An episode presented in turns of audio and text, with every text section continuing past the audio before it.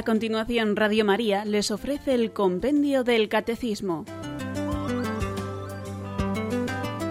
Es un espacio dirigido desde Roma por el Padre Mario Ortega y el Padre Roberto Visier.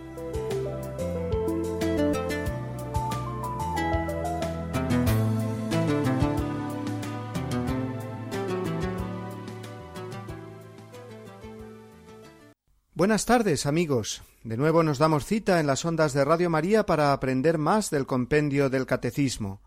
Os saluda el Padre Mario Ortega.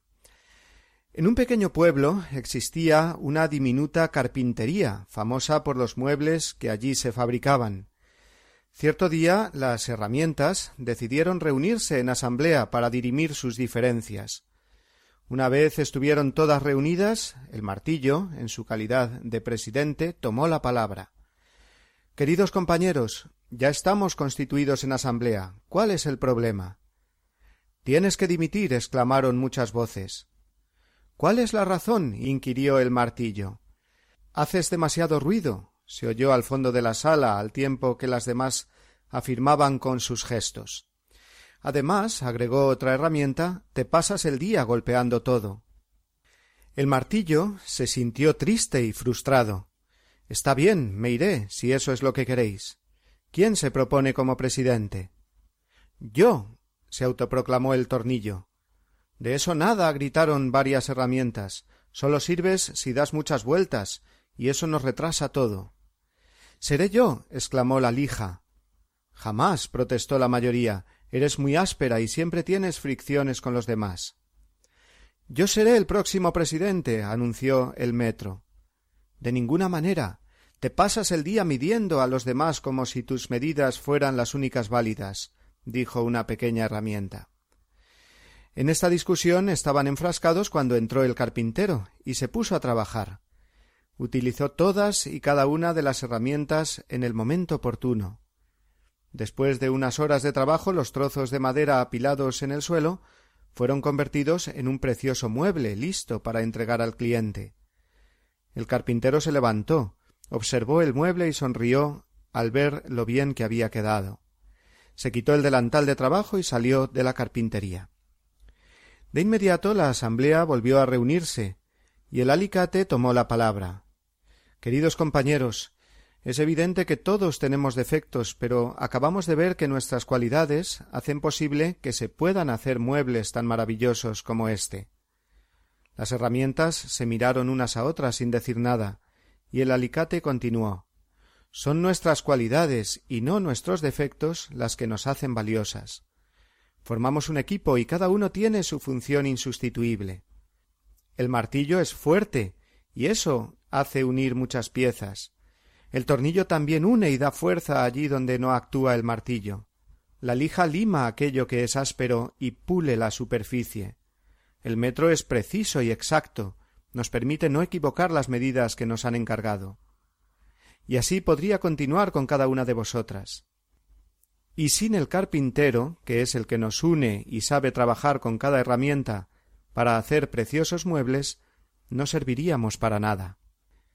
Después de aquellas palabras, todas las herramientas se dieron cuenta que sólo formando la unidad de la carpintería, en las manos hábiles del carpintero, eran realmente útiles y podían lograr grandes cosas. Queridos amigos oyentes, ayer hablábamos del misterio de la Iglesia a través de la imagen de ésta como pueblo de Dios.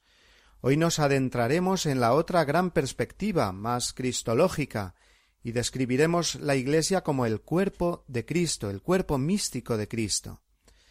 La historia anterior nos ha recordado la función que cada uno está llamado a cumplir, y que ésta sólo se comprende cuando se vive en la unidad. Hablaremos esta tarde de la Iglesia como cuerpo orgánico que tiene a Cristo por cabeza. La Iglesia es pueblo de Dios, cuerpo de Cristo, y para completar una triple imagen trinitaria, veremos también que la Iglesia es el templo del Espíritu Santo. Concretamente las preguntas del compendio del Catecismo que nos irán guiando serán de la 156 a la 160 las siguientes. ¿De qué modo la Iglesia es cuerpo de Cristo? ¿Quién es la cabeza de este cuerpo? ¿Por qué llamamos a la Iglesia esposa de Cristo? ¿Por qué la Iglesia es llamada templo del Espíritu Santo? ¿Qué son los carismas?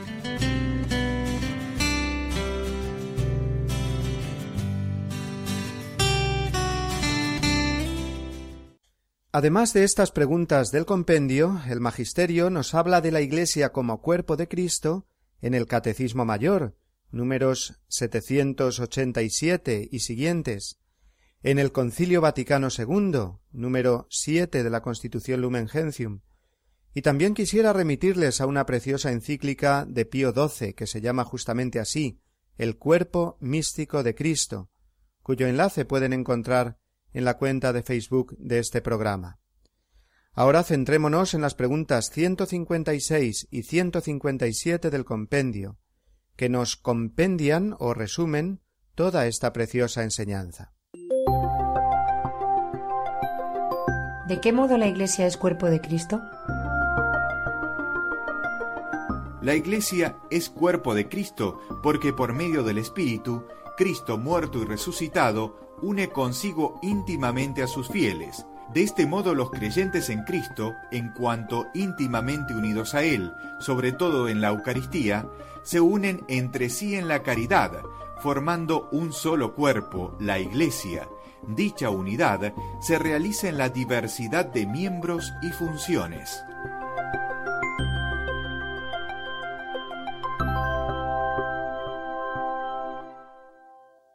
Es San Pablo el primero que nos presentó el misterio de la Iglesia con esta sugestiva imagen del cuerpo, cabeza y miembros, una unidad orgánica en la que nadie sobra y todos son importantes. Todos fuimos bautizados en un mismo espíritu para ser un solo cuerpo. Primera Corintios 12, 13. En realidad, el entero capítulo 12 de la primera carta a los Corintios nos habla de la Iglesia como cuerpo de Cristo. La Iglesia es misterio de comunión íntima con Jesucristo.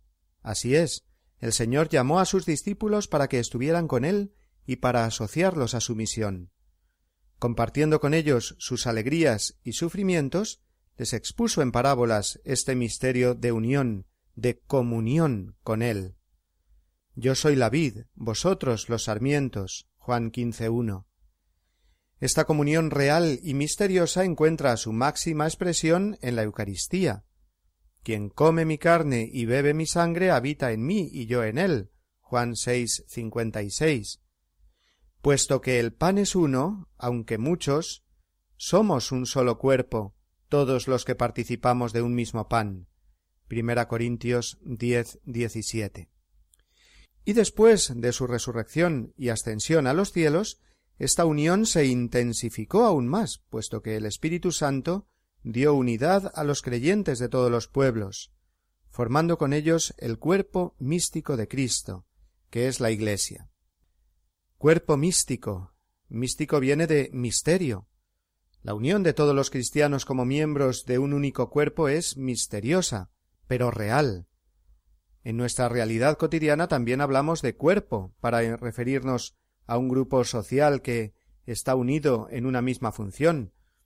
Así hablamos del cuerpo de policía o del cuerpo de bomberos. Es algo más que una simple asociación. Quiere decir que en su actuar, en su misión, lo que realmente les hace eficaces es la unión. La unión les hace fuertes, capaces. La Iglesia es un cuerpo porque los miembros formamos místicamente, a través del Espíritu Santo, una unidad profundísima, íntima, sin la cual no se puede entender nuestra condición de cristianos. Un cuerpo se caracteriza por tener muchos y muy diversos miembros, cada uno con su función. Aparentemente nada tiene que ver la composición y funcionamiento del aparato digestivo con el circulatorio, o los huesos con la carne, o en nada se parece el ojo y la mano o el pie. Pero todos sabemos que la salud y el bienestar del cuerpo dependen de la armonía de todos los miembros y del correcto funcionamiento de cada uno de ellos, para el bien de la unidad corporal. Luego, al igual que el organismo vivo, la Iglesia es un cuerpo articulado, estructurado, para cumplir una misión. Y todos los miembros son fundamentales. Volvemos a las palabras de San Pablo. Si dijera el pie, puesto que no soy mano, yo no soy del cuerpo, ¿dejaría de ser parte del cuerpo por eso? Si todo el cuerpo fuera ojo, ¿dónde quedaría el oído? Y si fuera todo oído, ¿dónde el olfato? Ahora bien, Dios dispuso cada uno de los miembros en el cuerpo según su voluntad. Si todo fuera un solo miembro, ¿dónde quedaría el cuerpo? Por tanto, muchos son los miembros, mas uno es el cuerpo. Y no puede el ojo decir a la mano no te necesito, ni la cabeza a los pies no os necesito. Más bien, los miembros del cuerpo que tenemos por más débiles son indispensables.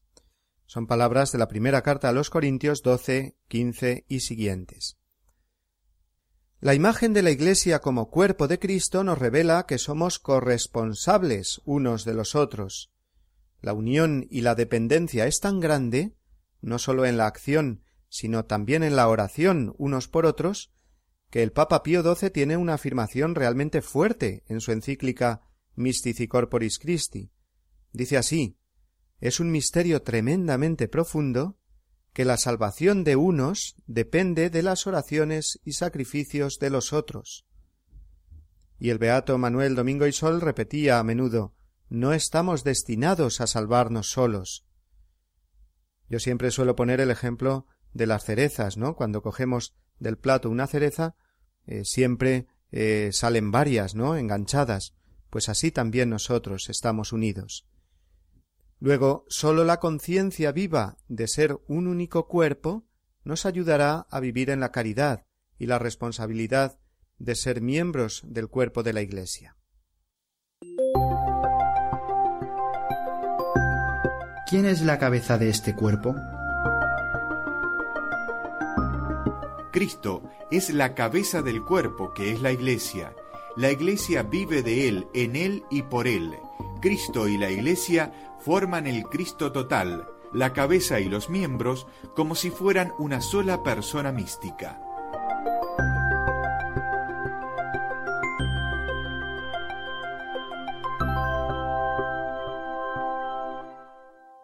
Una sola persona mística, acabamos de oír. Es una expresión de Santo Tomás de Aquino.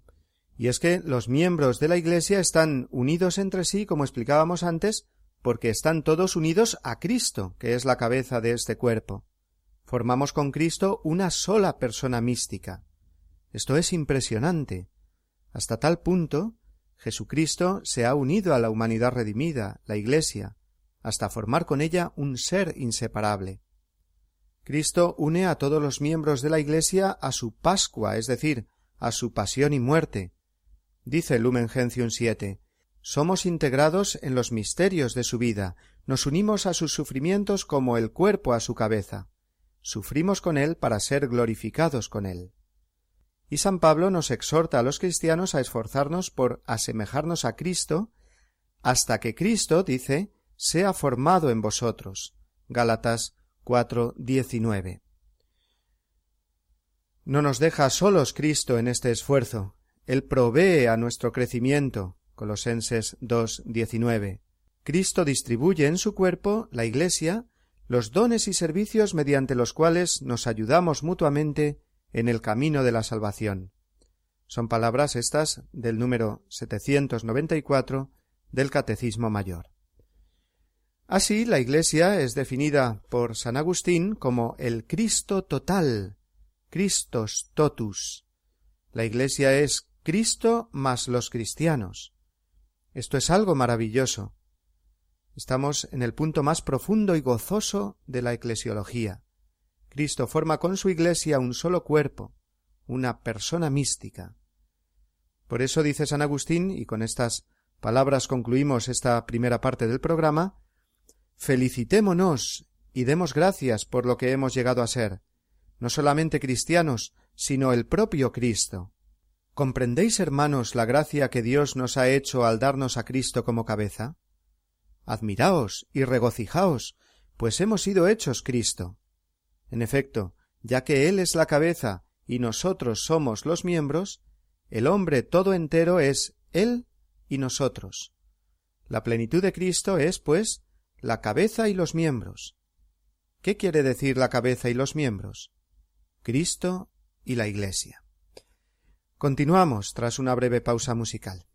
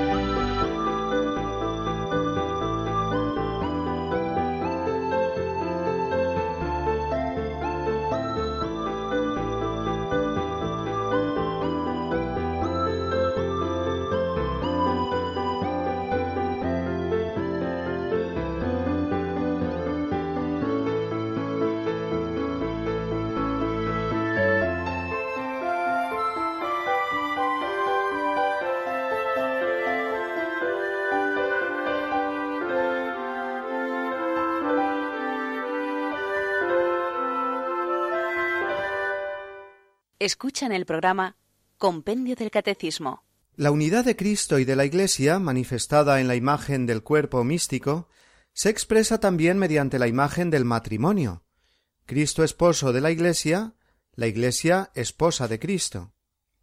Ya introdujimos este tema unos días atrás, pero es el momento ahora de profundizar más en esta imagen, de nuevo extraída de la teología de San Pablo, aunque proveniente ya de los profetas del Antiguo Testamento. Lo hacemos siguiendo la respuesta número 158 del compendio. ¿Por qué llamamos a la Iglesia esposa de Cristo? Llamamos a la Iglesia esposa de Cristo porque el mismo Señor se definió a sí mismo como el esposo, que ama a la Iglesia uniéndola así con una alianza eterna. Cristo se ha entregado por ella para purificarla con su sangre, santificarla y hacerla madre fecunda de todos los hijos de Dios mientras el término cuerpo manifiesta la unidad de la cabeza con los miembros. El término esposa acentúa la distinción de ambos en la relación personal. Leemos en Isaías 62.4 Como un joven se casa con su novia, se casará contigo tu hacedor, y con el gozo de un marido por su esposa se gozará por ti tu Dios. Como siempre, todas las profecías del Antiguo Testamento encuentran su cumplimiento en Cristo. Esta relación a modo de relación nupcial de Cristo con su Iglesia, como vemos, ya estaba anunciada en el Antiguo Testamento. San Juan Bautista hizo también referencia a esta imagen, Juan 3, 29. Y el mismo Jesús se presenta como el esposo en diversas ocasiones. ¿Pueden acaso los invitados de la boda ayunar mientras el novio está con ellos? Leemos en Marcos 2.19. O la parábola del banquete nupcial al inicio del capítulo 22 de Mateo. O más claro aún, en la parábola de las diez vírgenes, que han de esperar con sus lámparas encendidas la venida del esposo, Cristo. Mateo 25, 1, 13. Cristo es el esposo de la Iglesia porque la amó, dice San Pablo, y se entregó por ella para santificarla. Efesios 5, 26. Establece con ella una alianza eterna y no cesa de cuidarla como de su propio cuerpo. Si la imagen del cuerpo místico de Cristo subrayaba la íntima unión y armonía entre los miembros de la Iglesia, la imagen de Cristo esposo nos recuerda la fidelidad inquebrantable de Dios con su Iglesia, con los cristianos. La Iglesia vive segura, protegida y alentada por tan fiel esposo, que le demuestra su amor de la manera más elocuente, muriendo por ella en la cruz.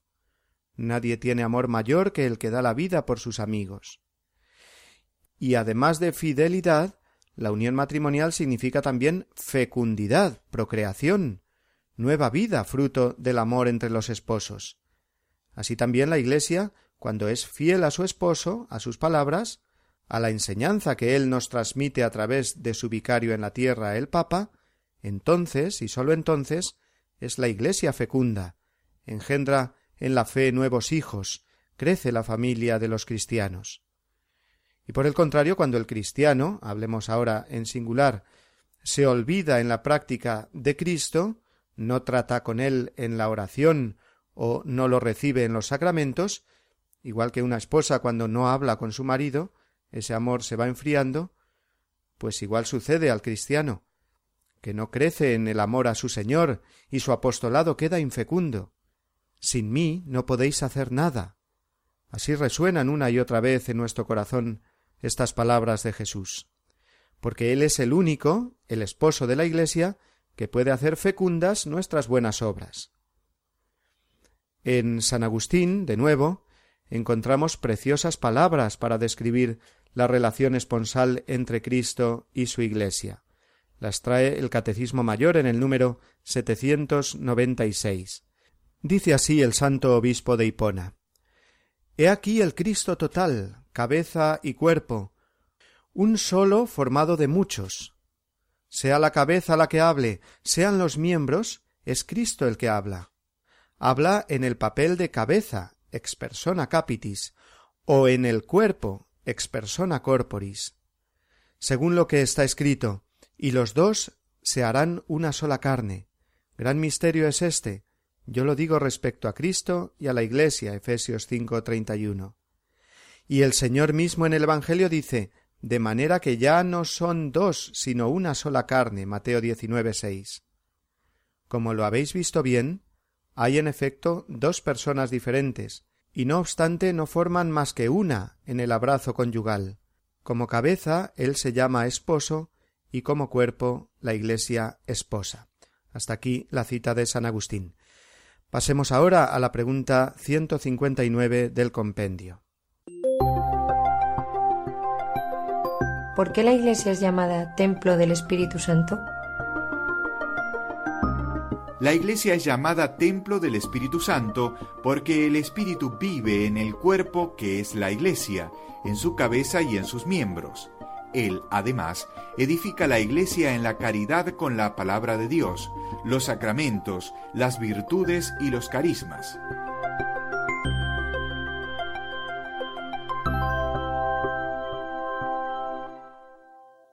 El cuerpo humano tiene un alma, y sin el alma el cuerpo no tiene vida, sería un cadáver. Así también el cuerpo místico de Cristo tiene un alma, que no es otra que el Espíritu Santo.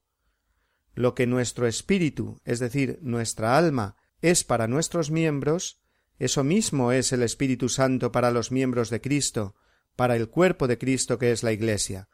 Una vez más son palabras de San Agustín. El Espíritu Santo, explica el Papa Pío XII, es el principio de toda acción vital y verdaderamente saludable en todas las partes del cuerpo.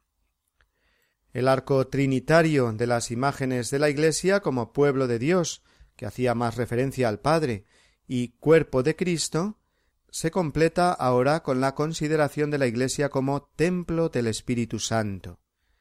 El Espíritu Santo actúa en la Iglesia, ante todo en los sacramentos, en todos, pero, por ejemplo, lo vemos clarísimo en la liturgia eucarística, cuando el sacerdote extiende las manos sobre las ofrendas del pan y del vino, es el momento que llamamos la epíclesis, y dice derrama tu espíritu sobre estos dones.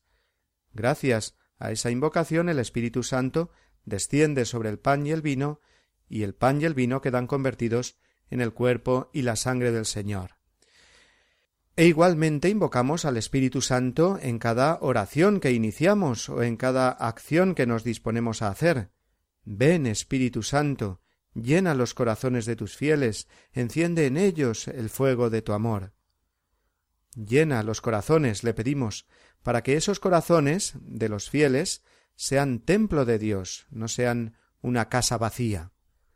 Por todo esto decimos que el Espíritu Santo hace de la Iglesia el templo del Dios vivo, como expone San Pablo en 2 Corintios 6, 16 y en más pasajes de sus cartas. No podemos caer nunca en la tentación de considerar a la Iglesia sin el Espíritu Santo, porque entonces perderemos la dimensión trascendente del misterio de la Iglesia y no entenderíamos nada.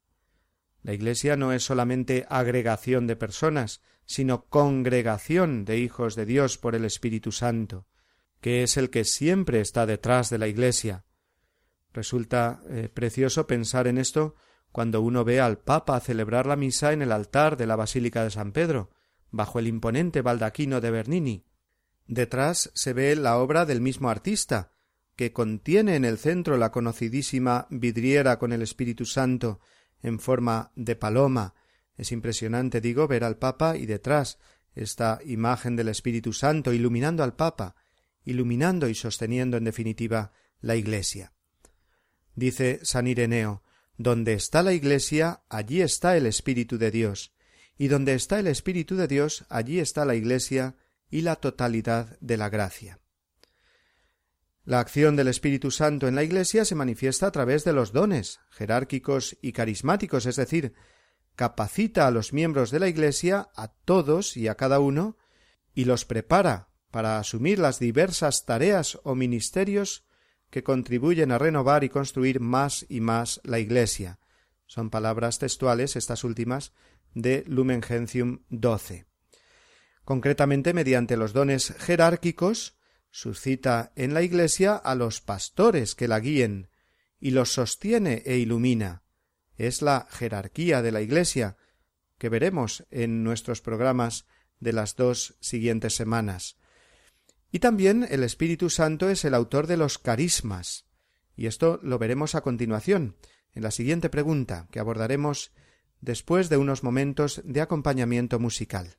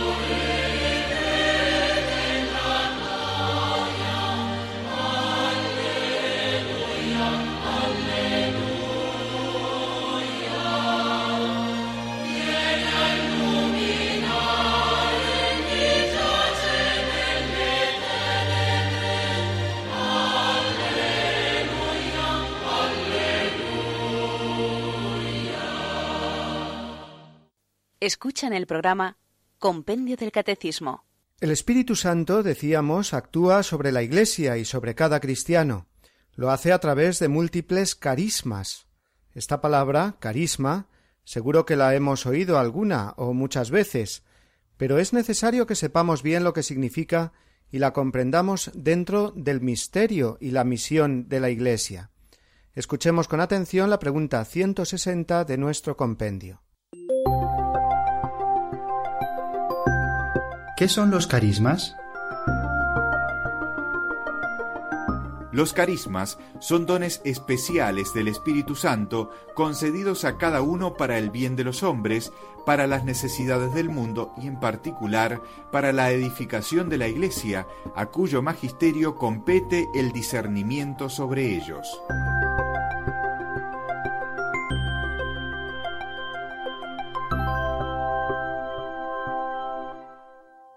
Dones especiales del Espíritu Santo.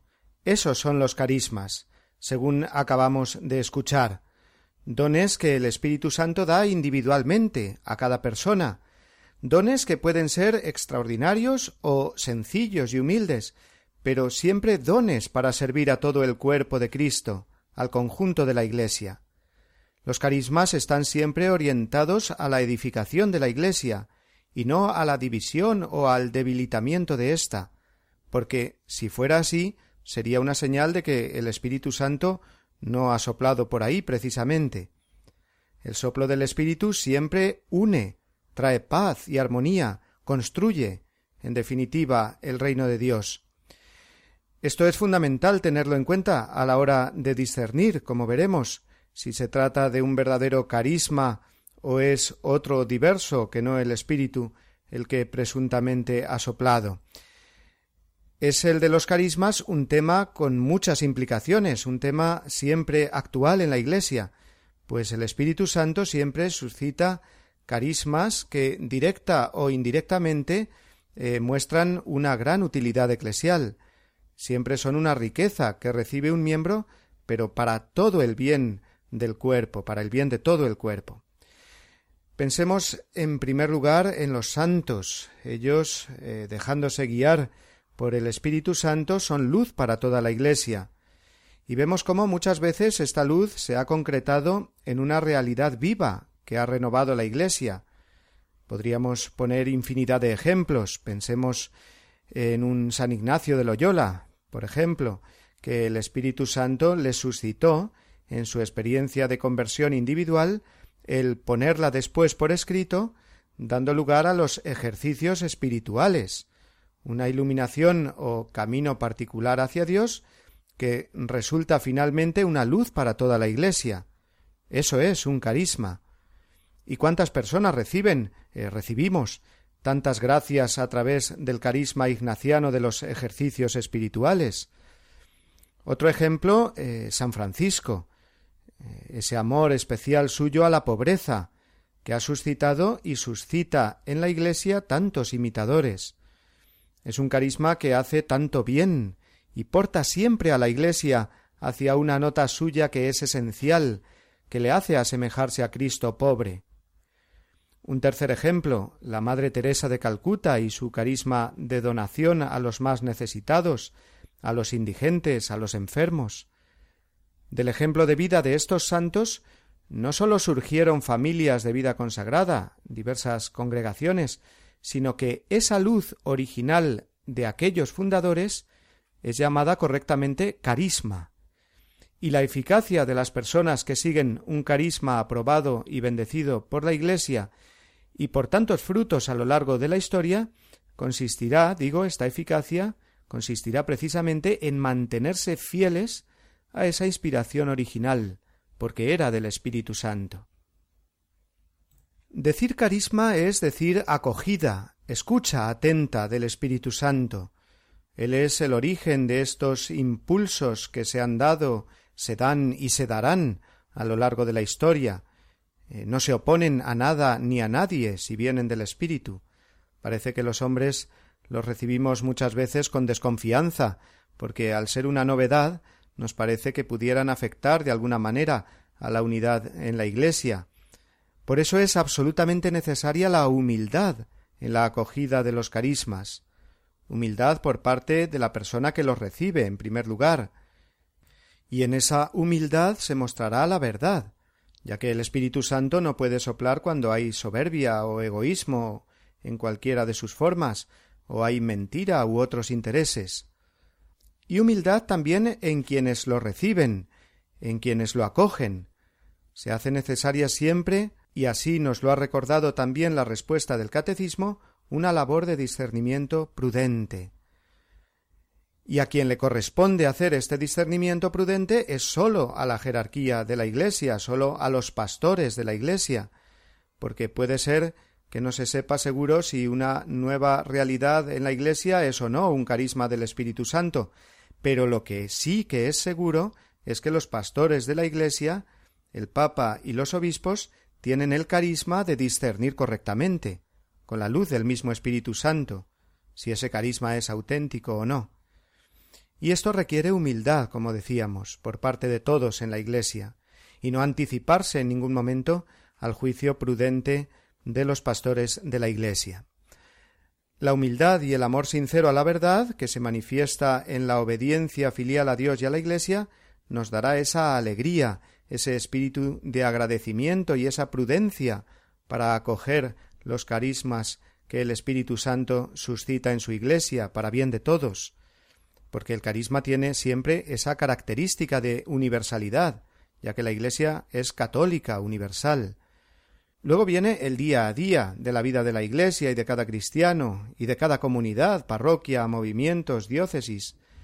Y también ahí se hace absolutamente necesaria una vida humilde, porque tienen que convivir armónicamente y buscar siempre la unidad por encima de todo particularismo los diferentes cristianos o grupos de cristianos que siguen un determinado carisma. Será siempre un signo del espíritu el no cerrarse demasiado en el eh, carisma que uno pueda seguir, y en cambio tratar de buscar la complementariedad que me puedan ofrecer otros aspectos de la vida cristiana que se muestran en el resto de los carismas. Porque, como explica San Pablo, hay un carisma que está por encima de todos los carismas, que es el mayor de ellos, que es el común a todos, y que no es otro que la caridad, el amor cristiano. Ahí convergen todos los carismas, ahí encontramos siempre la unidad. Efectivamente, el conocidísimo himno de la caridad de Primera Corintios trece lo enseña San Pablo después de habernos hablado de la Iglesia como cuerpo de Cristo. Dice el apóstol, leo solo la primera parte, aspirad a los carismas superiores, y aún os voy a mostrar un camino más excelente. Aunque hable las lenguas de todos los hombres y de los ángeles si no tengo caridad, soy como un bronce que suena o un címbalo que retiñe. Aunque tenga el don de profecía y conozca todos los misterios y toda la ciencia, aunque tenga plenitud de fe como para trasladar montañas, si no tengo caridad, nada soy. Aunque reparta todos mis bienes y entregue mi cuerpo a las llamas, si no tengo caridad, de nada me aprovecha. Fijémonos que San Pablo está hablando de muchos y muy diversos carismas, todos buenísimos, hablar las lenguas de todos los hombres, tener el don de profecía, tener una fe tan grande que mueva las montañas, repartir todos los bienes con los pobres y hasta ofrecer la propia vida. Pero hay un carisma mayor que los engloba y da sentido a todos, y sin él todos los demás desaparecen. Es la caridad. Precisamente, y con ello vamos a concluir nuestro comentario de hoy, en este himno de la caridad encontró una gran santa su vocación dentro de la Iglesia. Esta santa, que murió muy joven, vivía profundamente la Iglesia como el cuerpo místico de Cristo, con diversos miembros.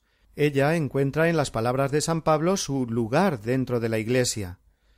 Estoy hablando, como los oyentes ya habrán adivinado, de Santa Teresa de Lisieux, eh, Santa Teresita del Niño Jesús, con cuyas palabras, y antes de dar paso a las preguntas de los oyentes, concluimos el comentario de hoy al compendio del Catecismo.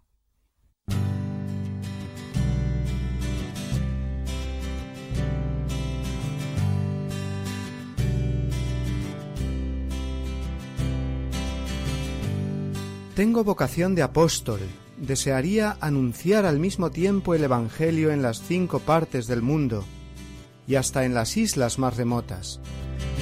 La caridad me dio la clave de mi vocación.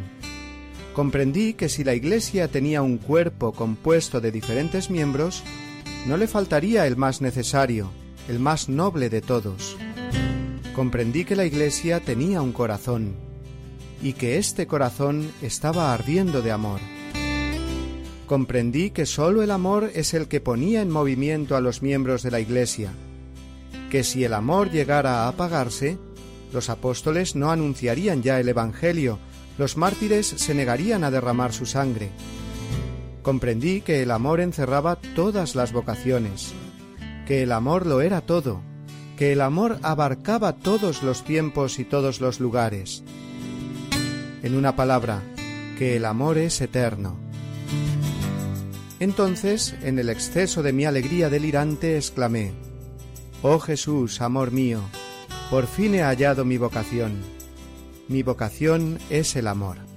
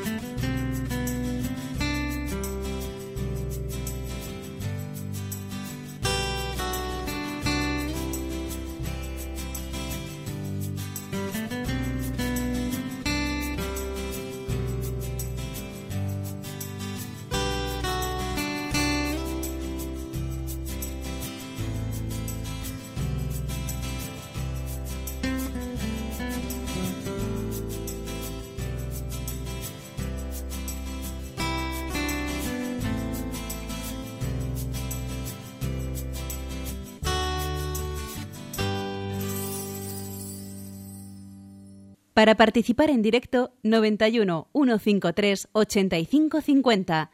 91 153 8550.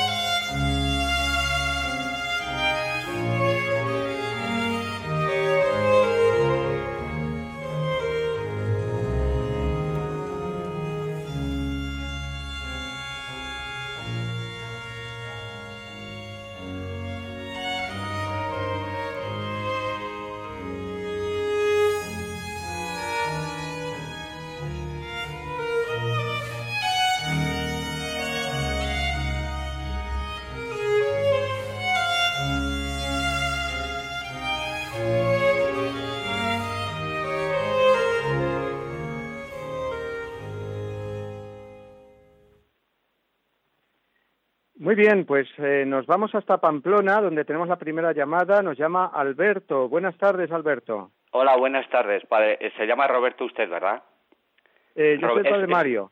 Ah, el padre Mario, vale, pues bien. eh, Veo que hace perfectamente los dos un, un, apostolado muy grande. Yo simplemente quería preguntar si eh, efectivamente la fe, la esperanza y la caridad, y sobre todo la caridad, digamos, es eh, el carisma, los carismas más importantes y sobre todo la última. Eh, por así decirlo. Es decir, que si todos los dones se resumen en uno, en, en la caridad, y hacer y hacer un, un, inciso si todos los santos empezando por el de mi congregación de los Sagrados Corazones que espero que le, le estén oyendo el padre José María Cudren y la madre Emer de la Se que fundaron los Sagrados Corazones, y si todos estos santos son los que mejor reciben recibieron los carismas del Espíritu Santo, la caridad. Gracias. Muy bien, Alberto, muchas gracias a usted. Pues la fe, la esperanza y la caridad son las virtudes teologales. ¿eh? Vamos a ser precisos a la hora de, denominar ¿eh? las cosas. Entonces son la fe, la esperanza y la caridad son las virtudes teologales. Ahora, cuando San Pablo habla de la caridad como un carisma, efectivamente quiere decir que esta virtud la recibimos como un don para la edificación de toda la Iglesia. Y en ese sentido, eh, bueno, tanto como virtud como, carisma, es la más importante, indudablemente. Es el amor de Dios derramado en nuestros corazones. Eh, ya sabemos que para, en la vida eterna la fe y la esperanza desaparecen porque se verá a Dios cara a cara y solo queda la caridad. Entonces es eh, la más la virtud más perfecta. Y los santos todos han vivido eh, la caridad, por eso han sido santos. En realidad la santidad se reduce a, la caridad y la caridad se muestra a través de la fe y de las obras. Y los mandamientos en realidad eh, se tienen que cumplir con amor, es decir, con caridad. O sea que lo que hace a los santos, precisamente santos, es la, la caridad. Muy bien, nos vamos ahora hasta Madrid. Saludamos a María del Carmen. Buenas tardes. Hola, buenas tardes. Adelante. Mire, le quería yo hacer esta pregunta o, para que me aclarara un poquito. Yo siempre he pensado cuando esa cuando esta lectura de, de San Pablo que habla del amor, el amor es bueno, mortal, así, etcétera. Yo he pensado siempre en el amor central. Yo me he creído que él se refería al amor central cuando dice si no tengo amor no tengo nada.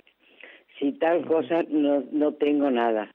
Si no hablo las, aunque hablara las lenguas arcanas y tal, si no tengo amor no tengo nada. Pero yo siempre he pensado que era el amor grande con mayúscula, que sería el Señor en el centro y ese amor pues haría todo lo demás que fuéramos. Y yo he pensado siempre, sí, claro, no estoy muy no estoy muy segura. Yo querría que me dijera, pues no, no. Sí, sí, Se refiere esencialmente al amor con minúscula, pero en todo. Y yo es lo que quiero saber bien. Muy bien, María del Carmen. Pues efectivamente se refiere al amor con mayúscula, ¿eh? Al amor grande, como dice usted, que ah. es el Señor. Es el amor de Dios en nuestros corazones. No es lo que muchas veces nosotros entendemos por amor, que desgraciadamente lo que se dice amor muchas veces en el mundo, pues él es el mayor de los egoísmos. Pero es que ni siquiera es ni siquiera es nuestro, digamos, nuestro amor, eh, digamos, solo porque es nuestro, ¿eh? nuestra capacidad de, amar eh, independientemente, digamos, del Señor, vamos a decirlo así.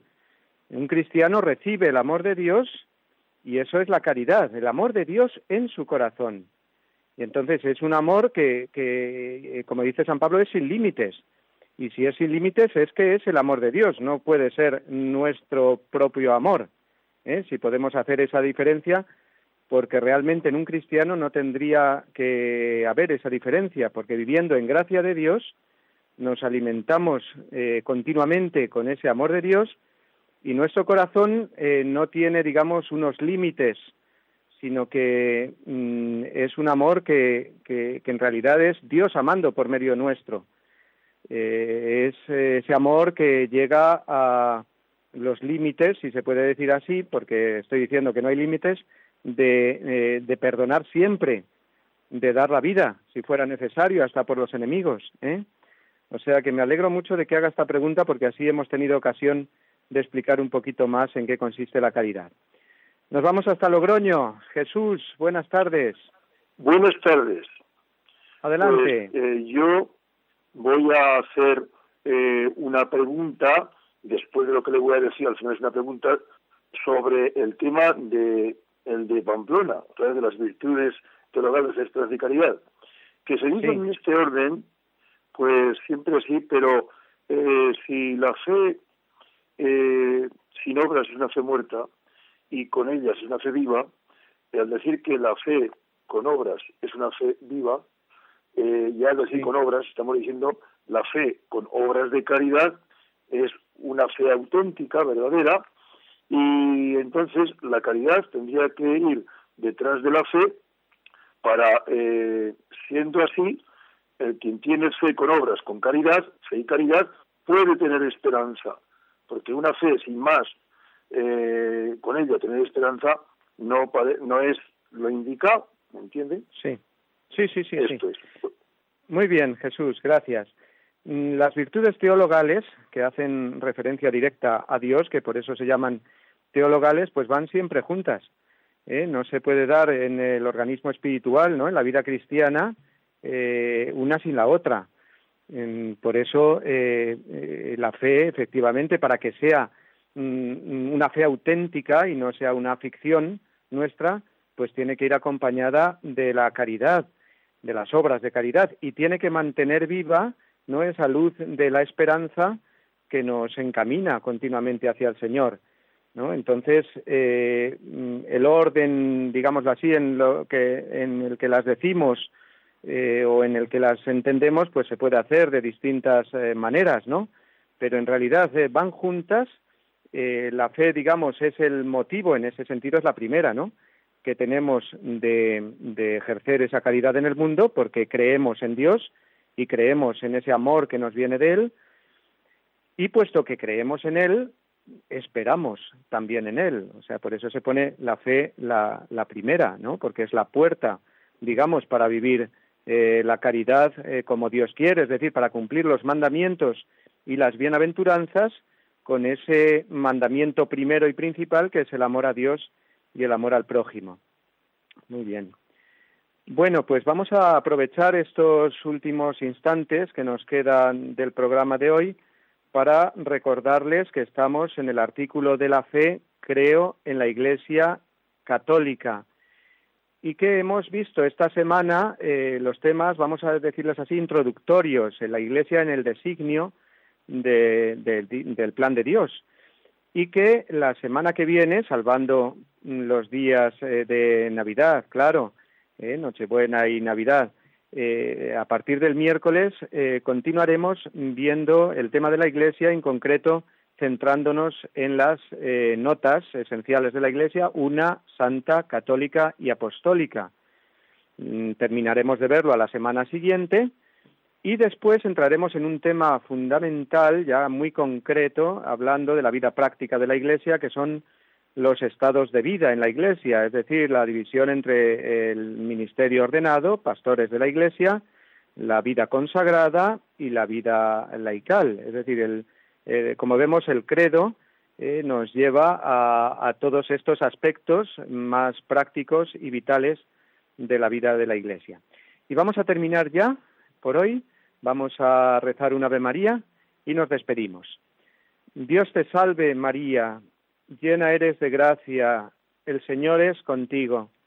Bendita tú eres entre todas las mujeres, y bendito es el fruto de tu vientre, Jesús. Santa María, Madre de Dios, ruega por nosotros pecadores, ahora y en la hora de nuestra muerte. Amén. Y junto con la bendición de hoy, desearles unos eh, felices y santos días de Navidad, puesto que en directo no nos oiremos hasta el próximo miércoles, si Dios quiere. Y con esos deseos, como digo, de que el Señor nazca en nuestro corazón, les doy de todo corazón y también el Padre Roberto, que está aquí conmigo, les damos la bendición. La bendición de Dios Todopoderoso, Padre, Hijo y Espíritu Santo, descienda sobre vosotros y os acompañe siempre. El miércoles que viene, aunque seguimos nuestros programas eh, ya grabados, si Dios quiere.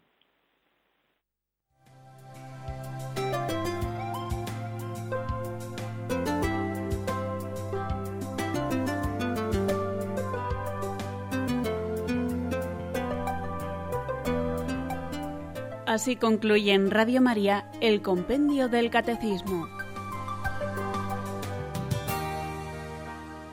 Es un espacio dirigido desde Roma por el Padre Mario Ortega y el Padre Roberto Visier.